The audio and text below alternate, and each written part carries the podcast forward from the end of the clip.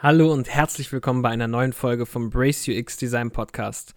Yoshi hier und ich grüße euch und freue mich, dass ihr wieder eingeschaltet habt. Und ähm, ich habe wieder den Marian dabei. Grüß dich. Hi, es ist mal wieder soweit.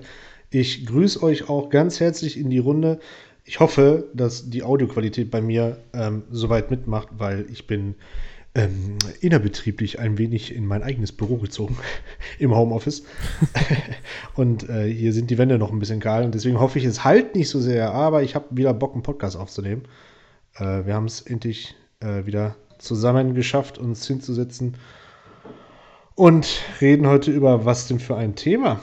Heute geht es um das Thema Usability-Tests. Ähm, vielleicht für manche erstmal noch ein Begriff, mit dem sie nicht so viel anfangen können. Wir haben ihn schon mal immer so ein bisschen gestreut in manchen Folgen und wollen heute mal näher darauf eingehen, was genau das eigentlich ist, wozu man das nutzt und was es überhaupt auch bringt für einen UX-Designer. Bingo, Twingo. Ähm, wir machen einmal kurz einen kleinen, ähm, einen kleinen Ausreißer, eine kurze Runde drehen wir einmal um das Thema generell. Ich gehe mal stark davon aus, die meisten von euch, uns, können sich auf jeden Fall unter dem Thema was vorstellen. Trotz alledem gibt es eventuell den einen oder anderen, der das vielleicht vom Begriff her schon mal gehört hat, aber eigentlich so gar nicht richtig weiß, warum man das macht oder was man da macht. Ähm, als Usability-Test versteht man nämlich das Testen auf einer nicht technischen Ebene, sondern eher auf der Ebene, dass wir rausbekommen wollen, ob unser Prototyp für die zutreffende Benutzergruppe auch ähm, bedienbar genug ist, sage ich jetzt mal so. Ob es intuitiv ist, ob es leicht verständlich ist, ob die Menschen sich zurechtfinden und generell, ob das Tool passend zur Benutzergruppe ähm, zugeschnitten ist und keine Wünsche, Fragen ähm, offen lässt. Ja, genau, wobei darüber hinaus muss man auch noch sagen, du hast jetzt gerade gesagt, Prototyp.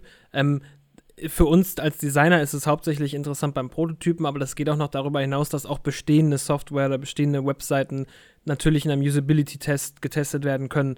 Da geht es dann halt wirklich eher darum, dann ähm, Problemstellen auch aufzudecken oder halt eben herauszufinden, an welchen Stellschrauben können wir da noch das Produkt noch verbessern. Aber für uns im Designer ist es im ersten Schritt natürlich, wenn wir jetzt mit einem neuen Produkt anfangen oder so, ähm, wie der Marian gerade auch schon gesagt hat, dass wir halt erstmal herausfinden, ob das, was wir uns gedacht haben, Sinn macht. Aber wie gesagt, es kann halt auch genutzt werden, um bereits bestehende Sachen nochmal zu testen und halt auch eben zu verbessern. Ja klar, da habe ich, hab ich mich jetzt auch nicht äh, so umfangreich ausgedrückt, sag ich mal so. Du, man kann natürlich alles testen. Also gerade wenn wir in ein Projekt reinkommen, wo schon bestehende Software eingesetzt wird und diese überarbeitet werden soll, dann fangen wir natürlich nicht an, diese Software umzubauen in einem Prototypen und testen an den Prototypen, sondern wir testen das Live-System oder das Testsystem, um keinen Schaden anzurichten. Aber wir testen natürlich dann das, was quasi äh, auf den Prüfstand gehört, um zu gucken, wo da der Schuh drückt oder halt auch nicht. Welche Sachen funktionieren gut, welche Sachen funktionieren schlecht, wo sind Unklarheiten, wo sind vielleicht auch gravierende Showstopper und so weiter und so fort. Und ähm, gerade bei dem Thema werden wir heute mal ein bisschen Erfahrungswerte austauschen, mal ein bisschen drüber reden. Ein paar kleine Tipps haben wir bestimmt auch im Petto. Und ähm, so werden wir mal gucken, dass wir das Thema auch dementsprechend dann aufrollen. Ja gut, also wir haben ein Produkt, wir haben einen Prototypen und wir setzen jetzt Menschen vor und lassen die testen. Und daraus kriegen wir dann Ergebnisse. Aber warum sollen wir das überhaupt machen? Das ist natürlich auch so ein bisschen die Frage. Ne? Also was haben wir davon hinterher für einen Nutzen? Und zum einen ist es natürlich so, da haben wir auch schon ein paar Mal drüber geredet, wenn man länger als Designer an einem Produkt sitzt oder an einem Projekt sitzt, bekommt man irgendwann so ein bisschen so einen Tunnelblick. Ähm, und zwar ist es, ist es dann so, dass du siehst die ganze Zeit die Screens, du siehst die ganze Zeit die Prozesse und irgendwann bahnt sich bei dir im Kopf auch so ein Weg, dass du sagst, okay, so gehe ich da drin vor und so, ohne wirklich letztendlich zu wissen, ob das hinterher der richtige Weg ist. Das kann man auch nicht wissen als Designer.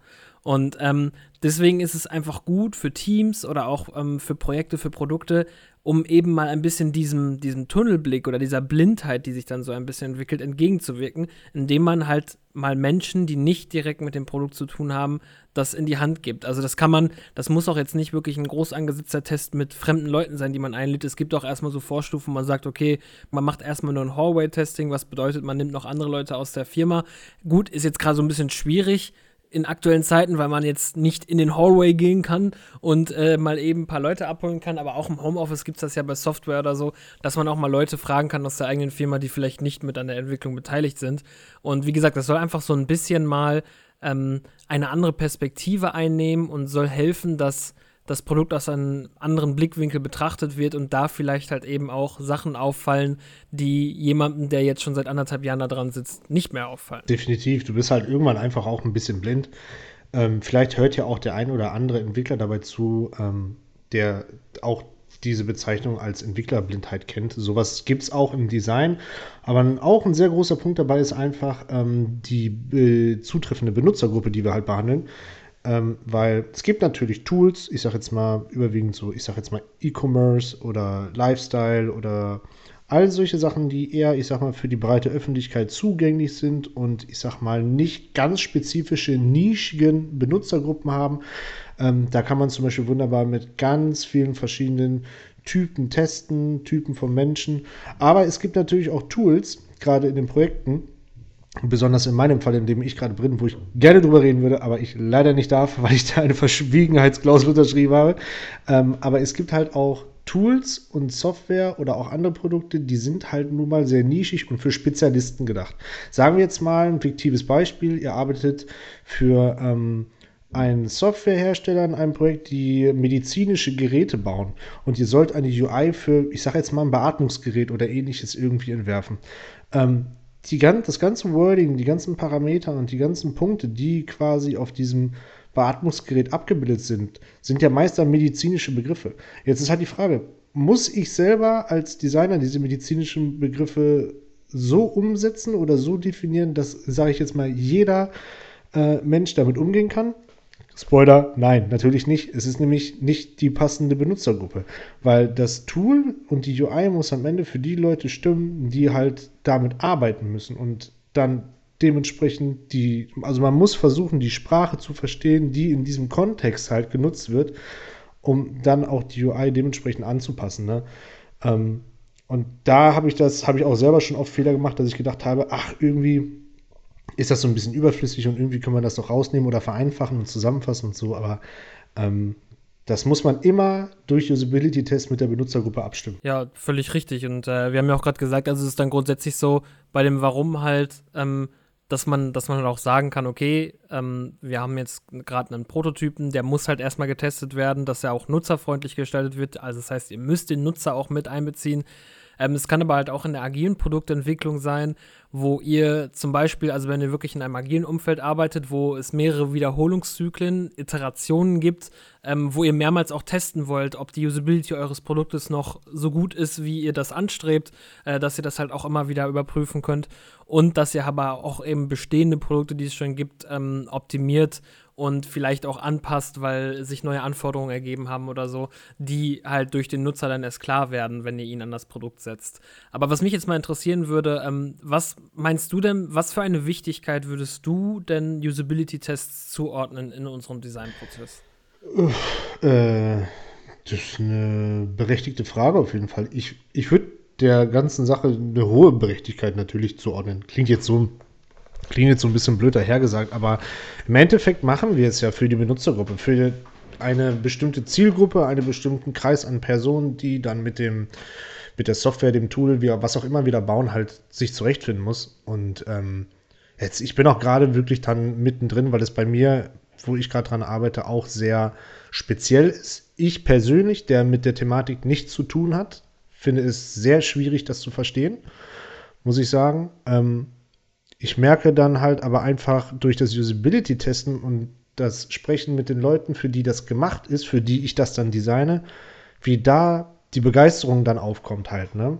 So, wo ich mich, ich muss mich halt wie, wie so ein Detektiv immer ein bisschen näher rantasten an, ich nenne das jetzt mal den Sweet Spot, was der User wirklich braucht, was die wirklich unterstützt. Dazu gehört an allererster Stelle natürlich irgendwie das Problem erstmal verstehen. Also, wo ist eigentlich wirklich ähm, der Bedarf? Dass wir das anpacken und verbessern. Und dann muss ich halt zwangsläufig, gerade wie in meinem Beispiel oder auch im medizinischen Beispiel, muss ich mich immer näher rantasten und immer wieder neu anpacken, immer wieder verstehen, viel mit der Benutzergruppe interagieren und reden und ausprobieren. Und somit geht das eigentlich gar nicht anders. Also ich sage nicht, wir müssen ähm, jedes, bei jedem Projekt oder immer zu jeder Zeit nach Schema F ähm, XY so den Usability-Test machen, das sage ich nicht, aber grundsätzlich Feedback muss immer von der Benutzergruppe kommen. Immer. Weil sonst würde es ja, sonst wäre es ja kein User Experience Design, sonst wäre es ja einfach Marian oder Yoshi Experience Design oder wer auch immer. Ähm, und wir brauchen natürlich Input aus der Benutzergruppe, sonst geht es halt nicht. Ja, das, das, das finde ich auch. Ich finde halt vor allem, dass ähm, bei, bei User Experience Design so ein Punkt, also der ist da drin verankert in User Experience Design, Usability Testing, weil es ist ja auch das nutzerzentrierte Design. Und ähm, leider wird es an vielen Stellen immer noch zu wenig gemacht, muss ich, muss ich ehrlich sagen. Also ich finde, dass das auch in Unternehmen, die die UX ähm, auf ihre Flagge schreiben oder so, teilweise ähm, das noch zu wünschen übrig lässt. Da, da wird viel quasi der Nutzer bevormundet. Das heißt, es wird gesagt, wir wissen schon, was der Nutzer will. Ähm, aber ich glaube, dass man diesen wirklichen Wert erst rausfinden kann, wenn man es einmal probiert hat, weil allein dieses Erlebnis, wenn du als Designer ähm, dich an Design setzt und hast nebenbei zum Beispiel eine Auswertung von einem Usability-Test, das ist enorm viel wert. Und manchmal sind das so oft auch dann nochmal für dich selber so Aha-Effekte und O-Effekte und hätte ich nie gedacht Effekte. Also das, das ist vor allem sowas, was, was mich daran so begeistert, dass du, du denkst, du kennst jemanden, du denkst, du weißt, was die Leute denken, aber eigentlich weißt du es nicht. Und das wird dir dann in dem Moment klar. Und ähm, das ist aber dann für dich, wenn du diese Sachen dann befolgst und hinter ein Produkt den Leuten in die Hände sitzen, die sagt, ja, das ist genau das, was wir brauchten. Das ist zehnmal mehr wert, als so ein Produkt zu haben, wo die Leute sagen, so, ja, ist, ist schon ganz okay, ist gut. Da gebe ich dir voll recht, ey. Aber zumal das auch einfach so ein, so ein ähm, ich sag mal, vielleicht auch politischen, symbolischen Wert innerhalb des Projektes hat. Weil oft ist es auch so, dass man sich nicht großartige Fehltritte erlauben darf, nicht unbedingt als UX-Designer, das sollte man generell in der Branche so sehen, aber auch spielt oft Geld einfach eine Rolle. Und gerade durch das Usability-Testen kriegen wir aber halt auch für uns eine fachliche Bestätigung, ja, wir befinden uns auf dem richtigen Weg. Also die ausgewählte Benutzergruppe, für die wir das machen, die befindet das für gut oder schlecht. Dementsprechend. Und so kann aber auch dann ähm, die Unternehmensführung dann aber auch auf Nummer sicher gehen und sagen, yo, ähm, wir gehen jetzt ein geringes Risiko ein, wenn wir mit dem und dem Prototypen dann in die Entwicklung gehen und live gehen und haben dann ähm, eigentlich Daten, die ähm, für die Benutzergruppe oder von der Benutzergruppe als gut befunden wurden halt. Ne? Und vor allem solche Usability-Tests sind meiner Meinung nach, und es ist, glaube ich, auch nicht nur Meinungssache von mir, das ist auch ähm, gewissermaßen der Sinn und Zweck von UX, dass es längerfristig und nachhaltige Erfolge bringt, wenn man diese Arbeit am Anfang investiert. Das heißt, also es gibt, wir haben ja gerade jetzt schon gesagt, es gibt manchmal Probleme, dass es bei manchen Unternehmen, die sagen, wir machen jetzt UX, aber nicht so wirklich Usability testen wollen oder so und nicht diese Tests wirklich machen, dann ähm, da wird dann trotzdem irgendwie immer noch so auf Kurzzeit gedacht ähm, und nicht darauf hin, dass man ja auch nachhaltig seine Kunden verstehen möchte und nicht am Ende erst merken möchte, wenn man dann das Produkt und da schon ganz viel Geld reingesteckt hat, merkt, okay, wir haben jetzt so die mittelmäßige Leistung erreicht, die wir damit haben, sondern von Anfang an den Anspruch zu haben, dass man sagt, wir wollen die Bedürfnisse unserer Nutzer verstehen. Wir wollen verstehen, was sie fühlen, wenn sie ein Produkt dieser Art benutzen oder was sie fühlen wollen. Und entwickeln damit halt eben ein Erlebnis. Und das ist ja das, was man als UX-Designer machen sollte, ein Erlebnisdesign. Und du designst nicht nur noch irgendeine, die nächste Banking-App, sondern du designst die Banking-App, von der sie ihren Freunden erzählen oder so. Und das ist ähm, bei sowas ist es halt eben wichtig, wirklich von Anfang an es gründlich zu machen, nicht einfach mal so drauf los und zu sagen, ja, ja, wir verstehen unsere Nutzer schon, sondern eben sowas wie Usability-Tests wirklich auszunutzen und, weil wir arbeiten ja auch äh, selber in der agilen Softwareentwicklung, ähm, das auch immer wieder zu wiederholen. Also nicht zu sagen, okay, wir machen das jetzt einmal am Anfang und dann ist gut, sondern dass wir, man halt auch guckt, okay, wir haben jetzt verschiedene Stages, wir haben jetzt vielleicht ein paar Monate schon nicht mehr mal einen richtigen Usability-Test gemacht. In der Zeit hat sich das Produkt aber natürlich schon wieder ganz viel verändert, ähm, dass man da auch guckt, dass man da wirklich immer auf dem neuesten Stand bleibt. Und ich kann euch versprechen, wenn man das wirklich durchzieht, dann hat das so einen enormen Mehrwert und wie gesagt, und es ist so gut nachhaltig gesehen für das Produkt einfach. Ich verstehe halt einfach nicht, warum so manche Unternehmen irgendwie auf dieses Thema oder mit diesem Thema so fahrlässig umgehen und dann, wie du es gerade auch gesagt hast, so anfangen, dann den User zu bevormunden. Also das ist jetzt wirklich kein Einzelfall. Das haben sowohl du als auch ich schon tausendmal erlebt, ja. ne? dass ähm, dann eigentlich der UX-Designer dazugerufen wird, der dann eigentlich mehr UI machen soll und Usability testen. Ja, keine Ahnung, da haben wir jetzt nicht die Zeit für oder so. Und dann wundern sie sich irgendwie, wenn ganz viele Features auf der Strecke bleiben, irgendwie, weil einfach die Benutzergruppe nicht mit einbezogen wird. Ne? Ja. Und ähm, gerade gerade diese Zusammenarbeit, wenn man das vernünftig einbindet, generell, ne, mit User Experience, ähm, dass du im Vorfeld halt irgendwie Personas definierst, dass du dann halt auch die ähm, User Needs zu den Business Goals erweiterst und sowas. Das hat ja so viele positive Effekte. Alleine schon, dass die Entwicklung dann, wenn du es vernünftig angehst und auch der ganzen Sache dann auch den Space gibst, ne, dass du halt einfach dadurch auch Geld sparen kannst. So, weil durch das Usability-Testen gehen ja wir, ich sag jetzt mal auf doof, so ein bisschen im Vorkasse und kriegen ja im Vorfeld schon raus, von wegen, ob wir uns auf dem richtigen Weg befinden, ob das auch wirklich das ist, was die Benutzergruppe braucht, der User will oder auch nicht will, kann ja auch sein. Und wenn das am Ende des Usability-Tests oder der mehreren Usability-Tests, du machst es ja nicht immer an einem Test aus, sondern hast ja verschiedene Use Cases und so, aber wenn das dann für gut befunden wird, dann geht auch wirklich nur das, was quasi nicht nur von der Fachseite abgenommen ist, sondern auch von der Benutzerseite in die Entwicklung. Und wie oft haben wir das schon erlebt, in anderen Projekten, dass dann halt äh, das ignoriert wurde und dann zum fünften, sechsten, siebten Mal die Screens wieder angepackt werden mussten, weil das halt äh, nicht an der Benutzergruppe oder von der Fachseite halt abgenommen wurde. Ne? So, dann hast du halt äh, einfach gar keine Sicherheit. Du entwickelst das erste Mal drauf los, dann kommt später auf einmal Feedback rein, am, im schlimmsten Fall dann, wenn es live geht. Und die Leute sagen, was ist das? Ich will das nicht. Machen Sie das weg. So. Und dann fängst du wieder von vorne an. Ähm, und was da halt auch, auch, auch wichtig ist, also das, das sage ich jetzt mal so im Hinblick auch ein bisschen auf Leute, die, die hier zuhören, die vielleicht noch nicht ganz so in der Szene drin sind oder noch nicht wirklich als UX-Designer arbeiten, aber sich das wünschen oder bald vielleicht den ersten Job anfangen.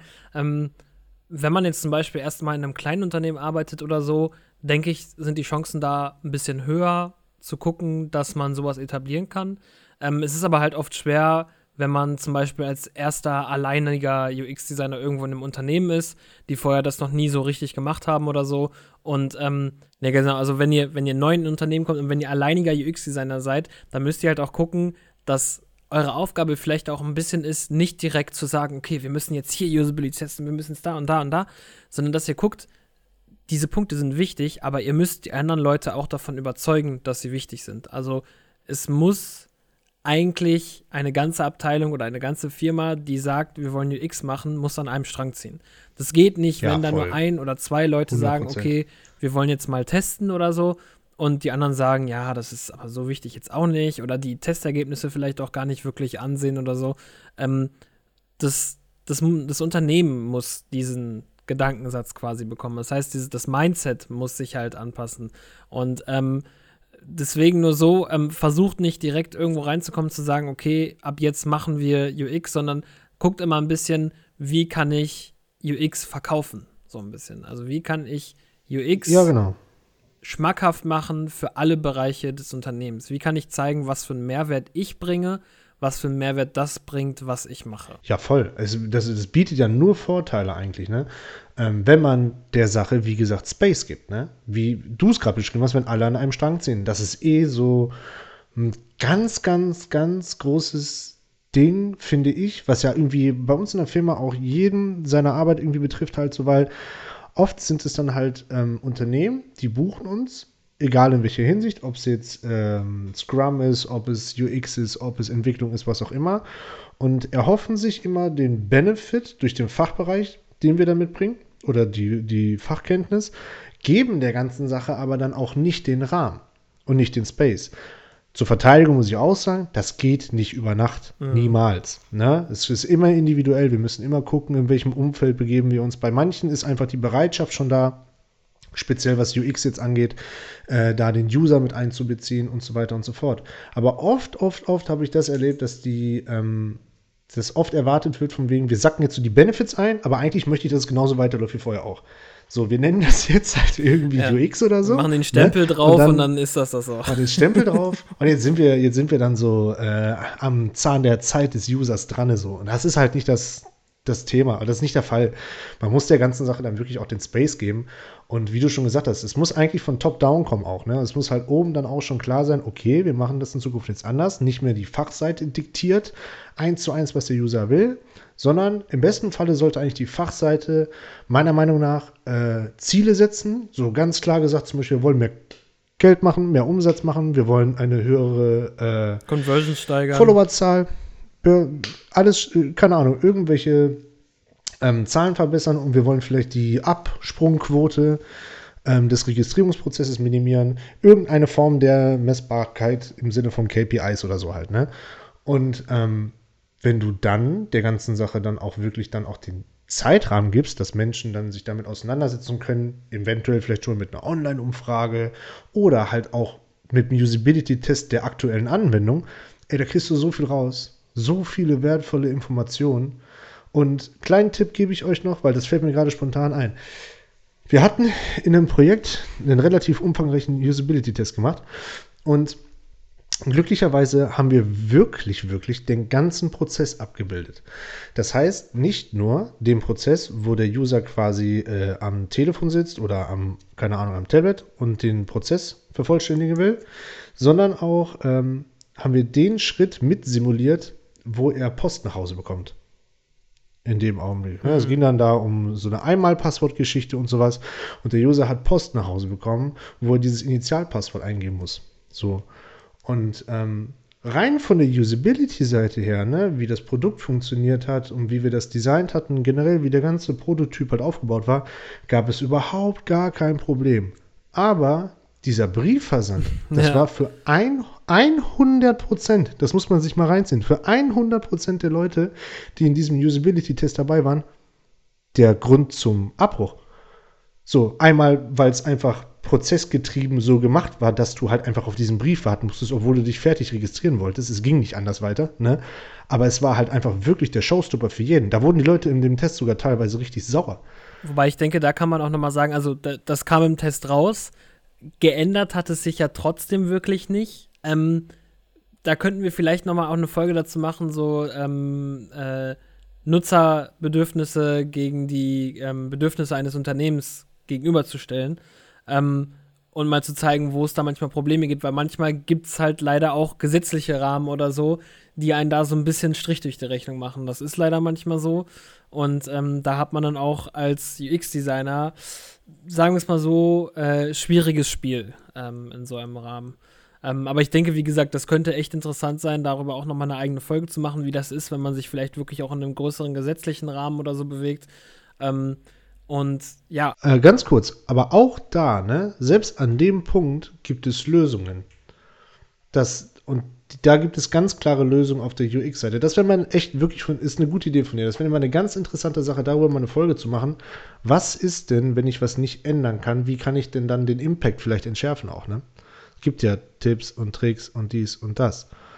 Deswegen, das äh, ist auch ein großer Teil des, des Researchings oder auch des äh, Usability-Testings generell, weil wenn du rausgehst, irgendwie von wegen, ja, okay, er, will, er kann jetzt die Registrierung nicht abschließen, aber er hat eigentlich nur so ein ganz kleines Ding vor muss er dafür unbedingt registriert sein? Da steht ja schon die, ne? Oder gibt es irgendwie einen anderen Weg, wie man was machen kann oder so? Aber dazu irgendwann mal mehr. Das wäre aber mal eine interessante Sache. Ich wäre gerade creative. ja, nee, das ist, das ist ja auch so. Also teilweise die, die Ideen kommen uns dann ja so on the fly und ähm, ja, aber wichtig war uns jetzt in der Folge erstmal das, das Thema Usability Testing mal anzusprechen und halt auch, falls ihr da Bock drauf habt, werden wir auf jeden Fall auch noch mal eine Folge dazu machen, wie genau überhaupt so ein Usability-Test abläuft. Das heißt, dass ihr mal so einen Einblick darüber bekommt, wie passiert sowas und ähm, wie ist das, wenn man dabei ist, wie sieht das hinterher aus, wenn man dann die Ergebnisse hat und so. Und ähm, ja, wie gesagt, haben jetzt mit der Folge erstmal so ein bisschen eingeleitet, euch mal so ein bisschen schon mal auch was aus unserer Erfahrung erzählt. Und ähm, ja, wie gesagt, hoffen wie immer, dass ihr ein bisschen was daraus mitnehmen konntet, dass ihr das auch interessant fandet und äh, dass ihr noch mehr Bock auf die nächste Folge habt, wo es wie gesagt dann darum geht, wie überhaupt so ein Test abläuft. Weil ich denke, das ist auch nochmal ein spannender Punkt, ähm, der vor allem für Leute, die noch nicht äh, im UX-Bereich arbeiten, noch so ein bisschen Mysterium ist. Weil wenn man es nicht mal selber erlebt hat, dann ist es immer noch ein bisschen äh, mystifiziert, sage ich mal. Definitiv. Es gibt einfach so 1, 2, 3, 4, 5, 10, 12 Punkte, äh, die man da beachten soll. Es gibt so ein paar Fettnäpfchen, in die man treten kann und wir wollen natürlich das bestmögliche Ergebnis aus so einem Usability-Test aus dem Labor bekommen. Ich habe noch ein kleines Anliegen an euch und zwar, wir versuchen gerade auch aktiver auf Instagram zu sein und ähm, auch in jeder Folge weisen wir euch ja darauf hin, dass wir gerne von euch Feedback haben wollen und ich sage das jetzt auch mal nochmal in ganz großer Dringlichkeit. Gerne schreibt uns bei Instagram. Wir heißen auf Instagram Brace UX Design. Ähm, ihr könnt aktiv diesen Podcast mitgestalten. Wir wollen diesen UX-Podcast nutzerzentriert gestalten. Das heißt, eure Themenvorschläge nehmen wir uns zu Herzen und möchten die natürlich gerne reinbringen. Und ähm, traut euch ruhig, falls ihr unsicher seid, äh, Fragen zu stellen, die schon mal aufkamen. Ist überhaupt gar kein Ding. Wir antworten jedem, der uns schreibt.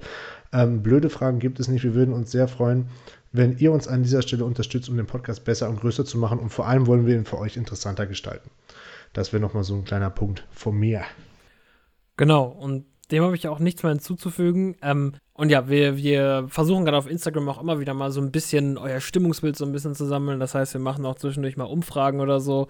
Ähm, zum Beispiel, welche Tools ihr lieber nutzt oder so. Oder versuchen euch auch ähm, Tipps zu ähm, auf Instagram nämlich äh, zu vermitteln, dass ihr auch außerhalb des Podcasts noch mehr von uns habt und von dem, was wir euch geben.